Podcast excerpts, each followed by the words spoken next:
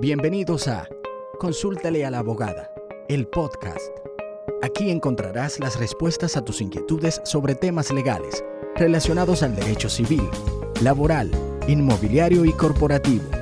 Esto es Consúltale a la abogada, el podcast. Señores, bienvenidos a este nuevo episodio. Para mí es un placer estar a través de esta plataforma con ustedes contestando y aclarando sus dudas legales. En el día de hoy traemos un tema muy común relacionado al derecho inmobiliario. Y la consulta dice así. Hola licenciada, hace aproximadamente cinco años mi esposo y yo compramos un terreno de 10 tareas. Y lo único que tenemos a mano es un acto de venta sin un número de parcela. Hemos hablado en varias ocasiones con los vendedores y nos dicen que no tienen ningún otro documento porque desde hace años se le ha extraviado el título de propiedad. Quisiéramos iniciar el proceso para poner a nuestro nombre la propiedad. ¿Qué debemos hacer? Bueno, aquí en realidad hay muchos puntos a tomar en cuenta y varias recomendaciones legales en una misma consulta.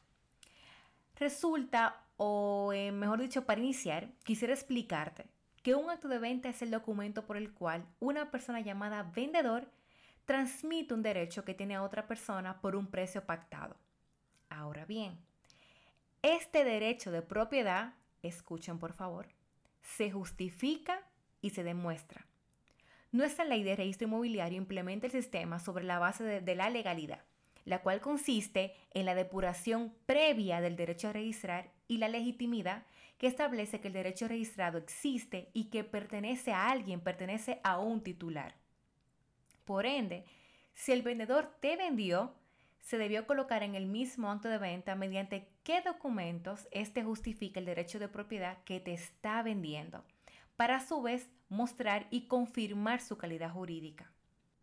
Una vez verificado estos datos en su acto, recomiendo levantar el inmueble objeto de la venta para rectificar su número de parcela, designación catastral, extensión superficial o área del inmueble, para que junto a esta información se proceda a realizar una investigación cartográfica en el sistema de la jurisdicción inmobiliaria, con la finalidad de depurar los derechos e identificar cuál es el proceso correspondiente a presentar ante mensura catastral, ya sea un deslinde, un saneamiento, actualización de mensura, etc.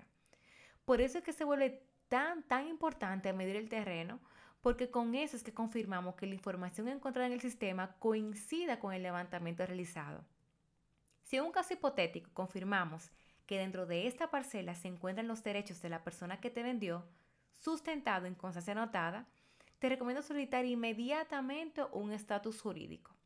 Sí, la famosa, la famosa certificación que emite el registro de título para conocer la vigencia de sus derechos e inmediatamente realizar el proceso por pérdida para obtener un duplicado de título, tal como lo establece en nuestra legislación. Una vez ya con este título, realizamos un nuevo acto de venta rectificando el anterior para trabajar inmediatamente con la transferencia inmobiliaria.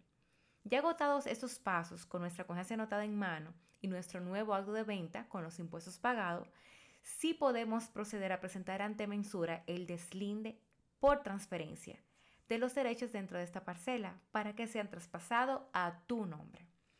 Señores, muchísimas gracias por llegar hasta aquí. Recuerden que me pueden dejar sus consultas, sus preguntas para nuestros próximos episodios a través de las redes sociales.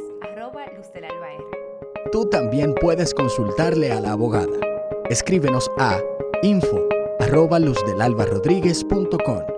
Si te gusta nuestro contenido, compártelo con tus amigos. Consúltale a la abogada, el podcast, disponible en todas las plataformas digitales.